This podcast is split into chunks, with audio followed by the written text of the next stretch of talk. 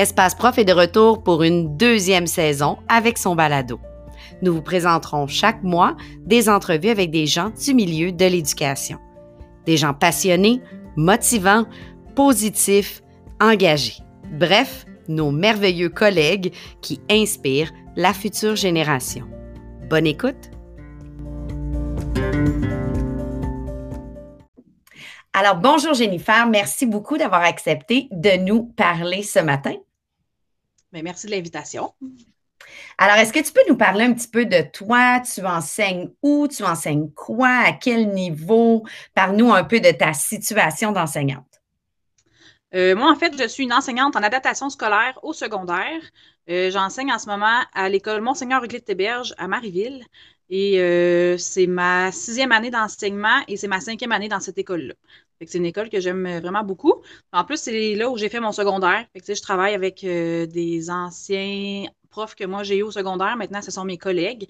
au début, c'était particulier, mais ça aussi, c'est quelque chose que j'aime parce que je les connais déjà. Fait que m'intégrer à l'équipe, ça a été quelque chose euh, de plus facile. J'enseigne dans le PFAE, c'est le programme de formation axé sur l'emploi. Dans le fond, mes élèves, euh, c'est qu'ils ont plus de deux ans de retard académique. Et pour essayer de les garder un petit peu motivés à l'école, puis euh, essayer de prévenir les décrochages scolaires et leur augmenter leur estime de soi, en fait, là, ils ont des stages en milieu de travail.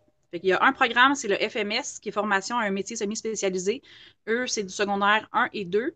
Et euh, ils font des stages deux jours par semaine il faut avoir 15 ans au début de l'année scolaire pour pouvoir être dans ce programme-là. Fait que ce sont des élèves, et la moitié des élèves, en fait, qui viennent du parcours régulier, qui ont échoué secondaire 1 et 2 plus d'une fois, ou qui ont échoué une fois au primaire, puis qui, euh, qui ont échoué comme une fois au secondaire, puis ça ne fonctionne pas encore, donc ils s'en viennent en FMS.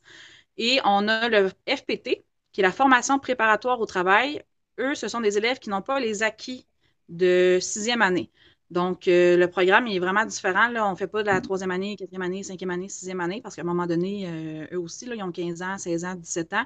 Avoir 16 ans et refaire encore sa sixième année, c'est un peu décourageant. Alors, on essaie de euh, plus sur le milieu du travail, le milieu de vie. Fait que là, ça va être des mathématiques axées sur le bulletin de paye, axées sur le budget, ce genre de choses-là pour pratiquer plus des situations de la vie. Euh, en univers social, on voit euh, comment prendre l'autobus, euh, comment s'organiser des vacances, ce genre de trucs-là, qui est vraiment plus relié à la vie pour les préparer à, après école, parce qu'on sait qu'à un moment donné, l'académique, c'est vraiment plus difficile. On en fait, mais on en fait différemment. C'est plus motivant pour eux. Puis vraiment, on a des super belles réussites dans ces programmes-là. Moi, j'adore ça. C'est vraiment ma clientèle de rêve. Je suis vraiment contente parce que c'est ma sixième année d'enseignement. Puis déjà, je fais ma, tâche rêvée. Puis, euh, je pense que j'ai oublié de dire, en FMS, on a la moitié des élèves qui viennent du parcours régulier. Et l'autre moitié, ce sont des élèves d'adaptation scolaire qui étaient avant en classe d'adaptation scolaire aussi. Quand, nous, on a ici le cheminement particulier ou le cheminement continu. Dans le fond, ils refont leur sixième année quand ils ont 13 ans, 14 ans. Et quand ils réussissent, ils viennent en FMS. Moi, c'est ça que je fais. Bien, c'est là-dedans que j'enseigne. Euh, ça varie parce que je suis une jeune enseignante, donc je prends ce qui reste. Euh, cette année, j'ai du français et de l'anglais en FMS, donc je fais du secondaire 1, 2. J'ai une élève qui fait du secondaire 3. Et en FPT, j'enseigne euh, euh, le, cours de PMT, qui est préparation au marché du travail. Et j'ai le cours d'anglais. Et j'ai de la supervision de stage. Fait que mes élèves vont en stage dans des entreprises. C'est vraiment selon leurs intérêts. Là c'est sûr que ça dépend du milieu où on est. Ici, à Marieville, c'est comme une petite ville, fait qu'il n'y a pas euh, des tonnes et des tonnes de, possibilités de milieu de stage, mais on en a qui font de la mécanique dans des garages, on en a dans des salons de coiffure, il y en a qui sont des commis d'épicerie, des commis de boulangerie, qui sont pâtissiers, euh, dans de la soudure, dans de la location d'équipement. On a vraiment plein, plein, plein de possibilités. Puis, au début de l'année, on essaie vraiment de faire des petits tests de connaissance de soi, des tests d'intérêt, de personnalité, pour ressortir leurs forces, puis ce qui les intéresse, parce que le but, quand on place un élève en stage, c'est qu'il soit dans un stage qu'il aime, parce qu'on veut qu'il fasse l'année au complet, et euh, on veut qu'il se développe, qu'il apprenne des choses, puis qu'il se sente compétent. Parce que vu que c'est plus difficile à l'école, on essaie de, d'augmenter l'estime de soi à travers le stage. Si c'est un stage qu'ils n'aiment pas, euh, c'est plus difficile sur ce côté-là. Fait qu'on essaie vraiment de trouver un stage qu'ils aiment. Et il y a des cas où vraiment, c'est vraiment, vraiment beau. Là. Les élèves font leur stage, se font engager les fins de semaine, puis quand ils terminent l'année scolaire, bien, ils travaillent tout l'été, puis des fois, ils deviennent des employés. Puis sans aller faire nécessairement le DEP, euh, l'entreprise va décider de former l'élève comme à sa charge, là, puis de le prendre sous son aile. Puis des fois, ils, travaillent là pendant 10 ans, puis tu sais, ils, développent des super belles compétences. Là. Fait que ça, c'est vraiment, c'est ma partie préférée, moi, de, de mon travail, la supervision de stage, parce que sont différents, les élèves en stage, ils sont, euh, quand ils sont tannés de l'école, ben là, ça, ça leur fait comme une bouffée d'air frais. Fait qu'ils sont là, ils sont motivés, ils sont contents, ils nous montrent ce qu'ils savent faire. Puis souvent, ils en savent plus que nous sur ce qu'ils sont en train de faire. moi, quand je vais voir un élève qui change des pneus, je ne sais pas c'est quoi le nom de la machine, je ne sais pas comment fonctionne la machine, c'est lui qui me le montre. Fait que ça, c'est vraiment super euh, motivant pour eux, puis ils se sentent vraiment euh, compétents là-dedans. C'est sûr que là, maintenant, ça fait quelques années que je fais ça, que je commence à savoir comment fonctionne la machine, mais quand même, j'en apprends toujours, puis c'est vraiment, euh, c'est vraiment super, super intéressant, puis super motivant même pour moi. Ça te fait des journées assez variées à ce que je comprends. Puis il y a beaucoup de différents programmes disponibles pour les élèves. C'est super intéressant.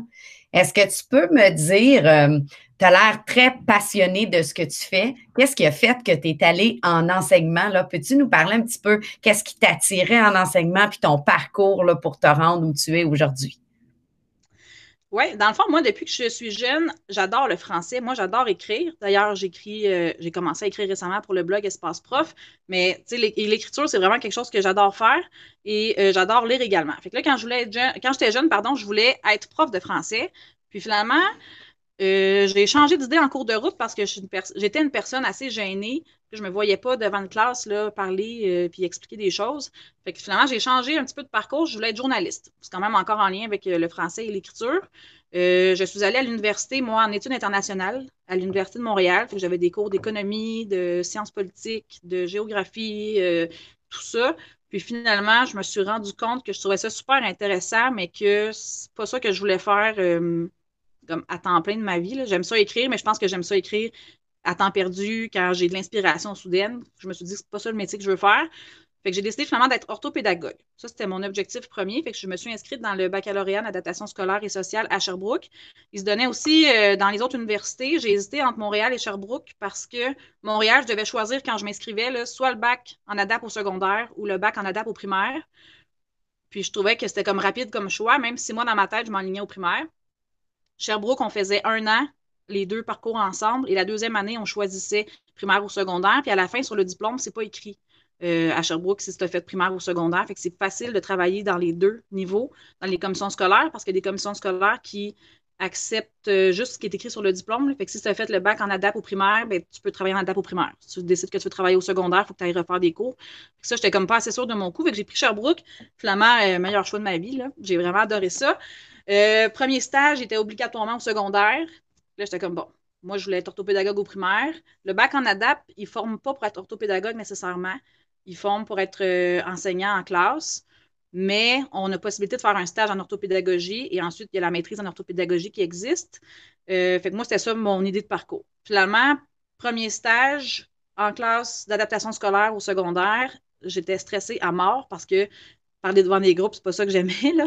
c'est pour ça que je voulais pas faire ça au départ. C'est orthopédagogue, c'est avec des sous-groupes, c'est individuellement, c'est plus euh, personnalisé, c'est moins devant une classe de 30 personnes.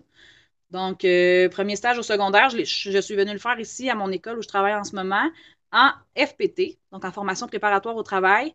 Puis j'ai eu un, coup de cœur énorme. J'ai tellement aimé ça. Puis justement, je pense que ce stage-là, ça a vraiment décidé ce que j'allais faire par la suite. Parce que si j'avais fait un stage, par exemple, en classe TSA, ben j'aurais peut-être moins trippé, j'aurais moins eu un coup de cœur, puis j'aurais peut-être pas décidé finalement d'aller au secondaire. Mais là, quand j'ai vu, je suis allée superviser des stages à mon premier stage, j'ai donné des cours de maths, justement, axés sur le, sur le marché du travail, axés sur la vie. J'étais comme, waouh, moi, c'est ça, c'est vraiment ça que je veux faire de ma vie. Puis, euh, après ça, j'ai fait, dans le fond, j'ai choisi le parcours secondaire dans mon, dans mon bac.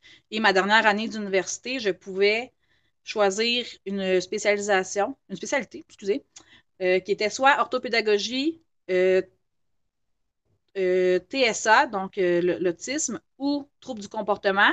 J'étais comme moi, ce avec quoi je suis le moins à l'aise, c'est le trouble du comportement. Donc, c'est ça que j'ai choisi. Puis, tu sais, finalement, on a eu beaucoup de cours de psychologie, comment intervenir avec les troubles du comportement, mais mon stage n'était pas nécessairement là-dedans. Aujourd'hui, mon expérience avec les troubles de comportement n'est pas si grande, mais tu sais, genre, j'ai eu des élèves qui avaient ce diagnostic-là dans mes classes jusqu'à maintenant, fait que j'en ai, côtoyé quelques-uns. Mais euh, je peux pas dire que c'est tant ma spécialité. Euh, puis finalement, je me suis posé la question, est-ce que je vais être orthopédagogue ou est-ce que je vais enseigner? Puis j'aime tellement ça être en classe avec mes... En ADAP, on est de 15 à 18 élèves normalement. C'est maximum 20. C'est rare qu'on ait 20. Mais euh, j'aime ça, les classes réduites, j'aime ça, les ados, j'aime ça, les stages. Fait que finalement, l'orthopédagogie, c'est pas. J'aime ça parce que j'ai décidé de faire du, tutorat, moi. Après l'école, souvent, j'ai des élèves en cours privé. On fait des maths, on fait du français individuel. Fait que je pense que je retrouve cette partie-là que j'aimais dans euh, ce petit travail-là que j'ai à part. Mais sinon, être en classe avec les ados, c'est vraiment. Je me suis rendu compte que c'est vraiment, vraiment ça que j'adore. Puis je me vois tellement pas faire autre chose. En tout cas, tout le bagage que tu as, même, euh, tu sais, des fois, il y a des choses qu'on étudie puis que sur le moment, on n'utilise pas, mais c'est clair que ça va te servir. Euh, tu as tout un bagage pour aider ces élèves-là, c'est assurément. Euh, c'est clair à t'entendre parler là, que c'est ultra positif. Mais peux-tu me parler un petit peu de ce que tu trouves un peu plus difficile dans ton métier? Ça peut être ton métier, ta tâche dans ton école, dans, les différentes matières que tu enseignes, puis comment tu fais pour gérer ça, ces difficultés-là? Euh, la supervision de stage, c'est vraiment, vraiment intéressant, mais c'est difficile dans le sens où il faut trouver un milieu de stage qui correspond à l'élève. Il y en a qui n'ont aucune idée de ce qu'ils veulent faire. Donc là, il faut comme essayer de leur suggérer des pistes. Puis quand ils arrivent en septembre, on ne les connaît pas nécessairement. Il y en a qui reviennent pour une deuxième année, fait eux, ça va. Mais quand c'est un élève qui arrive pour la première fois, on ne le connaît pas. Lui, il se connaît plus ou moins, c'est pas ce qu'il a envie de faire. Fait que là, on cherche un peu à tâtons. oui, on fait des tests, ça ressort des trucs, mais là, des fois, ça ressort euh, alimentation. Mais l'alimentation, ça peut être euh, dans une épicerie, ça peut être dans un restaurant, ça peut faire de la, cuisine euh, pour les personnes âgées. Il y a plusieurs possibilités. là, il faut comme essayer de viser juste. On peut changer de stage là, en cours d'année, c'est sûr. Sauf que comment ça fonctionne, surtout le FMS, il y a un diplôme qui vient avec ça à la fin de l'année. Quand ils ont fait 375 heures dans un métier, il y a une certification du gouvernement. Et ça, réussi avec un secondaire 2, peut mener à des passerelles pour le DEP. Fait que, tu sais, ce qu'on veut, c'est que les élèves réussissent leurs 375 heures en une année. Fait qu'on on se met un petit peu de pression à essayer de trouver le bon stage. Il y a aussi euh, des élèves qui trouvent un stage qui les intéresse, mais qui sont plus difficiles. Ça peut être des élèves qui, sont très absents. S'ils sont absents à l'école, ils ont tendance à être absents en stage. Souvent, ils vont plus souvent parce que ça, les intéresse plus, mais s'il manque l'école, il manque des stages aussi. Fait que là, il faut comme euh, composer avec ça.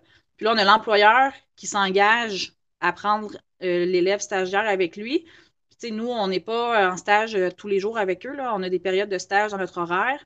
Fait que moi, ce que je fais, c'est que je vais superviser à chaque deux semaines, à moins qu'il y ait des gros problèmes. Il faut que j'y aille plus souvent.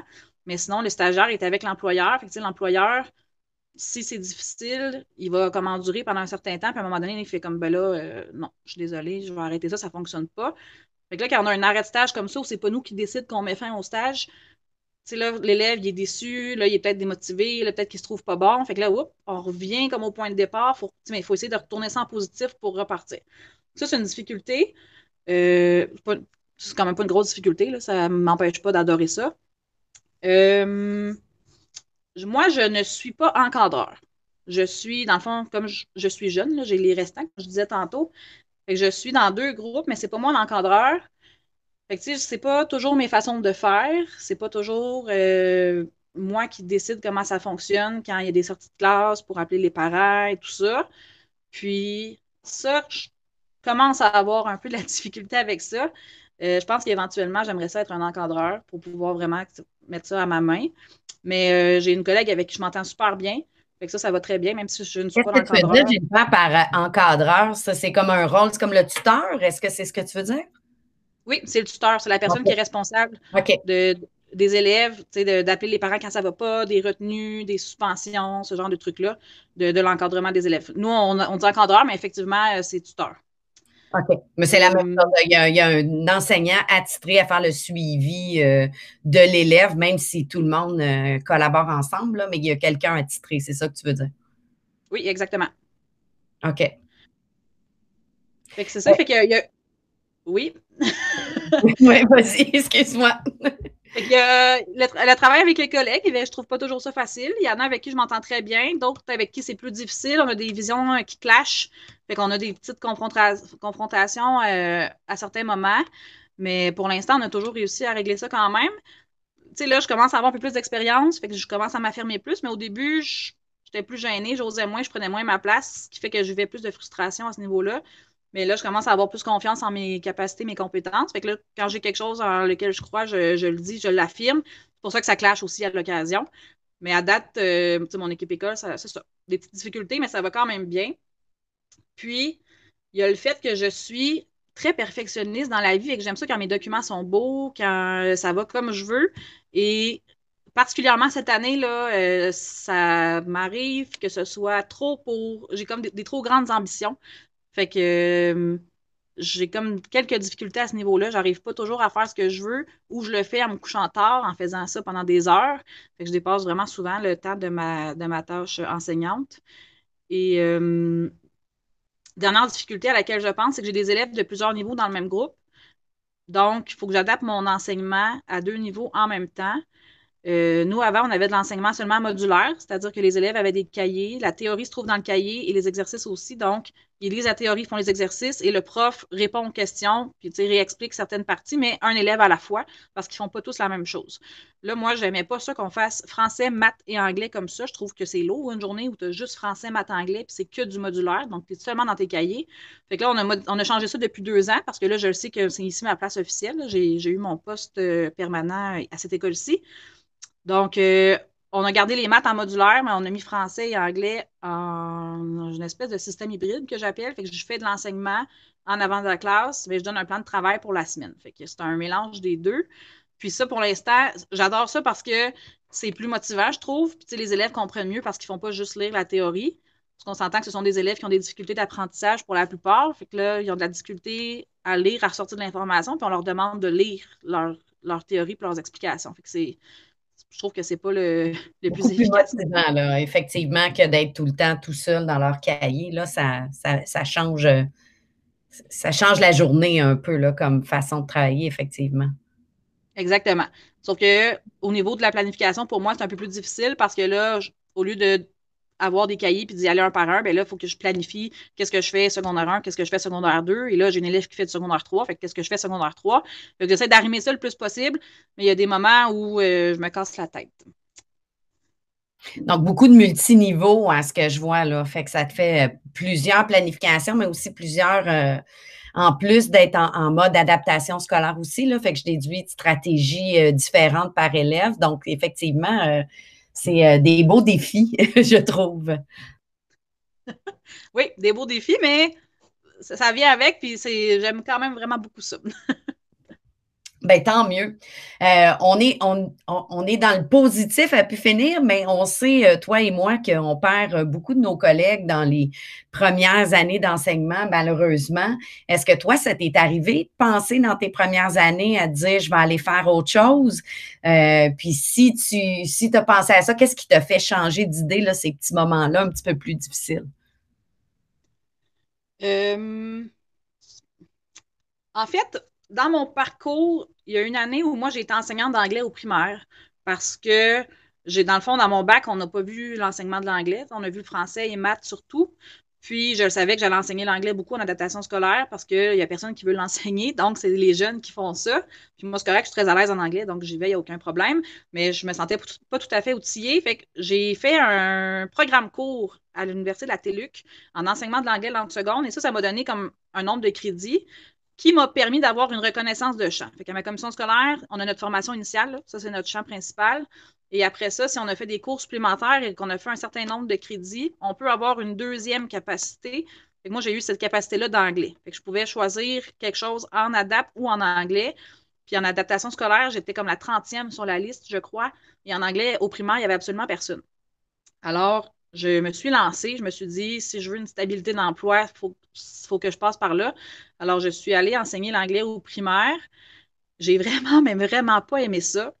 Euh, ça a été vraiment la moins belle année de ma courte carrière, mais de même de toutes mes études.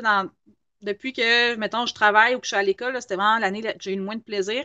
C'est pas à cause des élèves, c'est pas à cause des équipes écoles, c'est l'ensemble de la tâche. J'étais dans trois écoles différentes avec euh, cinq niveaux différents. J'avais 300 élèves, alors que moi, j'étais habituée en adapte d'avoir, mettons, deux ou trois groupes maximum de 15 élèves, 45 élèves. J'avais l'impression que j'avais je faisais une différence en adaptation scolaire, alors qu'en anglais, au primaire, mon impression, je ne dis pas du tout que c'est ça comme ça que c'est véhiculé, mais mon impression, c'est que le prof d'anglais était plus ou moins utile.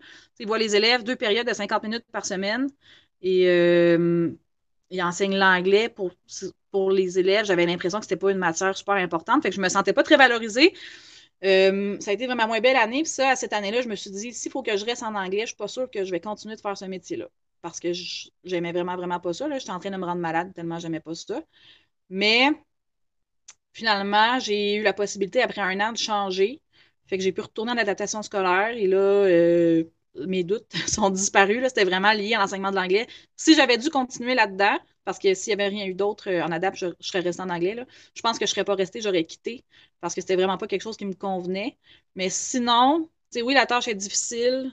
Oui, on fait des heures. Oui, euh, je trouve que notre travail n'est pas reconnu. Là. Euh, quand on lit les commentaires sur les réseaux sociaux, j'ai de la difficulté avec ça. Il faut que j'arrête d'ailleurs.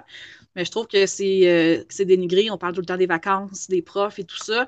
Ça, je trouve ça lourd, mais en adapt, en tant que prof d'adapt, j'ai jamais pensé à quitter parce que j'aime tellement ça, je ne me verrais pas faire autre chose, mais pas du tout. Puis même, j'ai commencé à suivre des cours pour être directrice d'école et les cours sont super intéressants, mais je me demande si un jour je vais être capable de quitter, ma classe pour aller faire ça. Ben, en fait, tu as trouvé euh, ta place, c'est quelque chose que j'entends souvent. Tu vois, tu me parles de hum, l'enseignement au primaire de l'anglais, quelqu'un d'autre pour lui, ça va être euh, la passion et c'est vraiment ça. Mais on dirait qu'il y a des, des matières, des niveaux, des milieux même, parce que des fois, juste euh, d'une école à l'autre, on se retrouve, puis on retrouve nos valeurs, puis c'est là qu'on est heureux. Je l'entends souvent, ça, des, des profs qui me disent, moi, j'ai changé, euh, je suis partie du secondaire 5 au secondaire 2, puis depuis ce temps-là, là, je suis heureux, j'ai trouvé ma place mon niveau ou euh, justement j'enseigne en adaptation scolaire ou j'enseigne en anglais ou j'enseigne telle matière. Je pense qu'un coup qu'on a trouvé notre place, notre milieu, nos valeurs, euh, ça, ça aide beaucoup, effectivement. Oui, je suis vraiment d'accord. Puis l'important, je pense, c'est de trouver vraiment la place où on va être vraiment heureux. Puis, mais il y en a qui, je pense, ont choisi ce métier-là, puis finalement se rendent compte après quelques années que c'est pas pour eux. Puis j'en avais pas eu, moi, dans mon entourage, mais comme cette année, j'ai entendu deux personnes là, qui ont décidé qu'ils décrochaient de l'enseignement parce que ça, ça, ça minait leur qualité de vie à ce point-là. Là. Puis ils n'étaient pas du tout heureux. Fait que là, ils ont décidé de changer. Mais sinon, dans les statistiques, là, c'est, différent selon les sources, là, mais c'est entre 25 et 30% qui décrochent dans les cinq premières années. dans mon entourage à moi, ça, il n'y en a pas eu. Fait que je considère que c'est parce que c'est peut-être parce qu'on était vraiment à notre place. Mais moi, je trouve ça triste là, quand je vois des gens qui décident de, de faire ce métier-là puis que finalement, ben, ils s'en vont parce qu'ils n'aiment pas ça, puis c'est correct, mais comme, je trouve ça tellement important de trouver ce qu'on aime dans la vie. Je, comme, je trouve ça, je trouve ça triste qu'on ait fait des études, puis qu'on ait fait des stages, puis qu'on ait fait quelques années pour se rendre compte que finalement, ouais, ça, c'est pas pour nous. Mais bon. Effectivement, je pense qu'il y, y, a un côté où euh, on peut se rendre compte que c'est pas pour nous, parce qu'il y a un côté où il faut aimer ça, c'est certain. Je pense qu'il y, y, a une question aussi au début, dans quelles conditions tu as commencé à t'écouter. Puis ça a été mon cas aussi. Là, j'ai été dans des conditions gagnantes dès le début, là, avec des équipes écoles qui m'ont euh, qui m'ont appuyé, euh, avec du soutien, avec des directions d'école euh, qui reconnaissaient mon travail puis qui étaient motivants. ça, c'est sûr que quand on a des conditions gagnantes, il y a, y a plein, c'est très lourd comme tâche. c'est difficile de décrocher. Je t'entendais tantôt dire, tu sais, j'ai la misère à mettre de côté, ben je suis pareil le soir, les fins de semaine, on a le goût, on se lance, puis euh, on, faut apprendre à, mettre nos limites puis à, prendre soin de soi. Mais quand on est dans les, conditions gagnantes avec une équipe école qui nous soutient, euh, autant là, que ce soit orthopédagogue, TES, enseignant, euh, la totale, ça, ça aide beaucoup. Fait que je pense qu'il y en a un paquet qu'on perd malheureusement parce que ils sont peut-être pas justement dans ces conditions gagnantes. Oui, oui, tu as raison, parce que c'est vrai que c'est pas tout le monde qui a un beau milieu, une belle équipe, une belle tâche. Puis une année, peut-être que ça va, mais quand c'est ça, deux, trois, quatre ans, je peux comprendre à un moment donné que c'est trop, puis que là, on fasse, bon, ben, tant pis. Ouais. Effectivement. Là, on a parlé du côté euh, un peu plus négatif. Là, c'est quoi le côté positif d'être enseignant? Ah. je veux dire, là, j'en parle, j'ai le sourire, là, j'aime, j'aime tellement ça de mon travail. Euh, moi, je trouve que la relation avec les élèves, c'est vraiment beau. Puis, enseignant en général, on a une belle relation avec les élèves, mais particulièrement, ben là, je parle, je prêche pour ma paroisse, là, mais en adaptation scolaire, on a des élèves qui ont été un peu échaudés par le milieu régulier. Des fois, ils ont eu des parcours difficiles parce que c'était difficile à la maison. Des fois, c'est des enseignants avec qui ça n'a pas bien été. Fait que la relation avec l'école est souvent négative quand ils arrivent. Puis moi, l'objectif, c'est toujours de rendre ça positif. Je je veux pas qu'ils fassent ouhou, je m'en vais à l'école, mais juste de faire comme bah, je m'en vais à l'école, puis c'est pas si pire que ça. Puis que j'ai un petit rôle à jouer dans cette, dans, dans cette situation positive-là. Moi, je trouve ça beau. J'aime ça, arriver, puis leur parler de ce que j'ai fait en fin de semaine, qui me parlent de ce qu'ils ont fait en fin de semaine, qui me parlent de leur blonde, qui me parlent de leur travail, qui me parlent de leur famille. Moi, la relation avec les élèves, c'est vraiment, c'est pour ça que je vais travailler. Puis de ce temps-ci, c'est plus difficile, mais quand je trouve ça plus difficile, je me dis, ben tu sais, je m'en vais passer ma journée avec les élèves, c'est à ça qu'il faut que je pense, c'est ça le plus important. Fait que c'est, vraiment ça, je trouve, le, point le plus, euh, le plus positif du travail. Je pense honnêtement, c'est ce qui revient à chaque fois que je pose cette question-là. C'est le lien avec les élèves, les élèves, autant des enseignants du primaire qui vont me parler de leurs tout petits euh, qui adorent puis qui sont comme sont les leurs, que des ados qui sont les vôtres aussi, là, parce que c'est ce que j'entends dans ce que tu me dis. Euh, c'est pas parce qu'ils ont 15 ans puis qu'ils grognent un peu qu'on peut pas adorer travailler avec eux. Moi aussi, je travaillais avec des ados, puis j'adorais cet âge-là où ils se découvrent, où ils se questionnent, où ils partagent. Tu as mentionné un peu que c'était plus difficile présentement. Là, on s'entend qu'on enregistre ça aujourd'hui. On est encore dans la COVID et les mesures et tout. Ça ressemble à quoi, toi, de ton côté, depuis mars dernier? Quel impact ça a eu là, sur ta tâche, ce que tu vis au quotidien, euh, toute cette euh, COVID et pandémie? Ben, en fait, euh, en mars, j'enseignais la même chose que cette année. Là, fait que je suis en adapte au secondaire. Euh, les élèves d'adaptation scolaire à distance ne sont pas les plus présents, je vais dire. On a essayé de faire un peu d'enseignement à distance là, en avril avant qu'on revienne officiellement au gros travail temps plein. Puis, euh, on s'est fait un plan de match là, pour ma, ma collègue et moi qu'on s'était fait pour mai et juin. Et finalement, moi, j'ai été envoyée au primaire. J'ai d'ailleurs écrit euh, mon premier article de blog là-dessus, sur le blog Espace Prof. Euh, on m'a envoyé en sixième année au primaire parce qu'il manquait un prof. Puis, je me suis vraiment sentie mal parce que j'avais l'impression que j'abandonnais mes ados, même si, techniquement, quelqu'un prenait ma place là, euh, auprès d'eux pour faire l'enseignement à distance. Mais j'avais tellement eu une, expérience négative, moi, au primaire. Ben, pas une, belle expérience, c'était pas négatif, mais j'étais pas bien. Fait de, de, retourner dans un milieu que ça n'avait pas été optimal, disons ça comme ça. C'est ça. Ça me tentait moins. Mais finalement, ça a été super positif. J'ai, tu sais, on enseigne beaucoup, malheureusement, pour évaluer. Puis ça, on le fait sans s'en rendre compte toujours. On, on montre des, choses, on montre des notions, on, développe des compétences pour pouvoir les évaluer après ça pour les bulletins. Puis là, en mai-juin, au primaire, c'était pas ça. J'ai enseigné des maths, du français, de l'univers social comme j'aurais fait normalement, mais il n'y avait pas la pression de faire des évaluations. Fait moi, ça, j'ai adoré ça. Euh, on a eu du fun, on a ri, puis j'ai du fun et je ris aussi de ces temps-ci, mais il n'y avait pas de stress, il n'y avait pas de pression, on n'était pas pressé dans le temps, on faisait ce qu'on pouvait. Ça a été vraiment, finalement, ce que je m'attendais à être négatif a été super positif. Puis en plus, j'avais des élèves de sixième année, c'était la seule classe de l'école que leur prof ne revenait pas. Puis là, j'étais comme, ça serait le fun qu'ils finissent euh, sur une belle note. ils s'en vont au secondaire. J'aimerais ça qu'ils gardent un beau souvenir de leur fin de sixième année, pas que ce soit une prof qui a été envoyée là et qui n'avait pas le goût. Fait que je me suis donné quand même autant que j'aurais fait si ça avait été mes élèves à moi. Puis euh, là, maintenant, ces élèves-là, ils sont à l'école secondaire, en secondaire 1, où moi j'enseigne. Fait que là, on se croise dans le corridor puis on se dit allô, c'est vraiment, vraiment le fun. Euh, fait que ça, ça a été positif quand même en mars, ben en mars, en mai-juin. Puis là, on est revenu en septembre et je n'étais pas trop stressée parce que je savais, euh, on dirait à quoi m'attendre. Je savais le lavage des mains, je savais les bulles de classe. Ça a été un peu différent, mais quand même, on essayait de pas se mêler aux autres groupes. Je savais que la cafétéria, ça ne serait pas accessible. Il y avait tout ça, là, je savais que ça s'en venait. Fait que j'étais arrivée un peu euh, préparée mentalement. Fait que ça a été un peu moins anxiogène au départ. Ça a été un peu moins euh, épuisant aussi. Mais là, on est rendu en, en décembre même. Et puis, c'est, je sais pas, on dirait que je comprends pas d'où vient ma fatigue parce qu'en tant que telle, dans mes journées, oui, on se lave les mains, euh, oui, on désinfecte nos choses, mais j'ai pas l'impression que ça demande plus d'efforts. Sauf que je me rends compte que je travaille vraiment plus que les autres années. J'ai des élèves qui sont absents à chaque semaine. J'ai des élèves qui sont là le matin, qui partent l'après-midi parce que tout d'un coup, ils ont mal à la tête. Fait que là, est-ce que c'est à cause de la COVID? Est-ce que c'est parce qu'ils n'ont pas mangé? Mais c'est facile de passer ça euh, sur le dos du virus.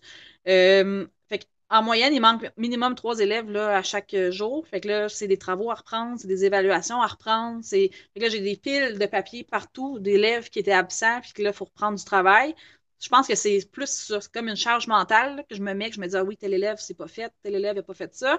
Euh, c'est ça, je pense, qui est plus difficile. Fait qu'on court tout le temps à rattraper qui n'était pas là. Puis, euh, les parents répondent, tu sais, quand on appelle, répondent, oui, mon enfant sera pas là, il y a des symptômes et tout ça, mais il n'y a pas de suivi qui se fait, je pense, au niveau académique de ce que je vois, là. je, parle juste pour, pour mes groupes. Fait que c'est plus. Euh, on peut pas dire, j'ai envoyé le travail à la maison, il va le faire, il va revenir, on va le corriger. Ça, ça marche pas. Ça, je l'ai essayé, ça revient pas. Fait que c'est du retard qu'on accumule. Fait que là, je suis en train de me demander euh, comment, comment on va faire pour euh, rattraper ça. Parce que là, on a les bulletins qui s'en viennent. Fait que, après Noël, là, je pense qu'on a une semaine, puis c'est la remise des notes. Fait que là, j'ai l'impression que je suis un peu stressée, pressée par le temps. Mais en même temps, je peux pas faire plus que, que ce que je suis capable de faire. Fait que j'essaie de lâcher prise. Fait c'est quand même positif. Là, je suis de bonne humeur, je vais travailler, ça va bien, mais c'est plus, euh, c'est plus lourd, je pense on le sent un peu partout, là, qu'on est beaucoup plus fatigué cette année. Je pense qu'il y a un côté aussi qu'il ne faut pas négliger. Là. En soirée, euh, on, va à la maison, mais il y a beaucoup moins d'activités pour décrocher aussi. Euh, on, s'en retourne chez nous, puis euh, on reste avec nos préoccupations. quand tu peux, je sais pas moi, aller au gym, aller au restaurant avec des amis, tu penses à d'autres choses des fois, puis tu fais autre chose. Là. Fait qu'il ne faut pas négliger toute cette cet ajout de préoccupation qu'on a avec les nouvelles euh, qui sont rarement euh, positives quand on regarde tout ça. Euh, mais je vous trouve vraiment bon. moi, je suis pas sur le plancher cette année. J'aide des enseignants avec la technologie, ce qui est, c'est, un gros morceau, ça aussi, présentement, pour bien du monde. Mais vous faites des petits miracles au quotidien. C'est impressionnant de vous voir aller. Je termine, Jennifer, avec une dernière question. Euh, qu'est-ce que tu aurais comme conseil à donner, soit à un enseignant qui débute euh, ou un enseignant qui est un peu plus fatigué présentement? Qu'est-ce que tu leur donnerais comme conseil pour euh, rester motivé puis continuer d'aimer autant le métier d'enseignant comme tu le fais d'ailleurs très bien? Bien, moi, je, le conseil que je donnerais à quelqu'un qui commence, c'est de savoir que on est compétent. On se pose tellement. Au début, on a le syndrome de l'imposteur, on dirait. Là, on est là, on a, l'impression qu'on a appris plein de choses pendant quatre ans. On arrive sur le plancher, puis finalement, on a l'impression qu'on n'a rien appris. Mais on a appris des choses assez, assez euh, euh, introduit, si on veut. Ça c'est comme. Voyons. Euh, intégré, c'est ça le mot que je cherchais. Ça s'est intégré même si on s'en est pas rendu compte. Fait on n'arrête pas de se remettre en question, mais dans le fond, on est compétent. C'est ça qu'il faut pas oublier. Puis moi, j'avais de la difficulté avec ça au début, puis je pense qu'on doit tous être comme ça. Mais on s'en rend compte avec les années que oui, on est compétent. On n'a pas beaucoup d'expérience, mais on est bon. Euh, puis sinon, si on est un peu plus à bout, ben, tantôt je l'ai dit, mais je vais le redire parce que c'est moi, c'est ça qui me sauve dans mes journées. Là.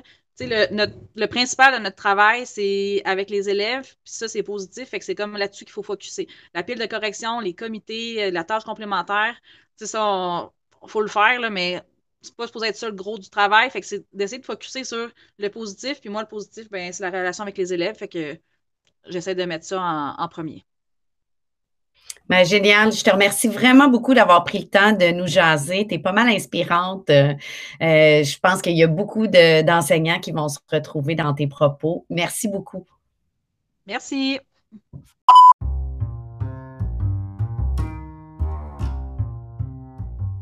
Si vous avez apprécié l'épisode, nous vous invitons à vous abonner dans votre plateforme de balado-diffusion préférée. Vous pouvez aussi nous visiter sur le web à espaceprof.com ou encore nous suivre sur les réseaux sociaux.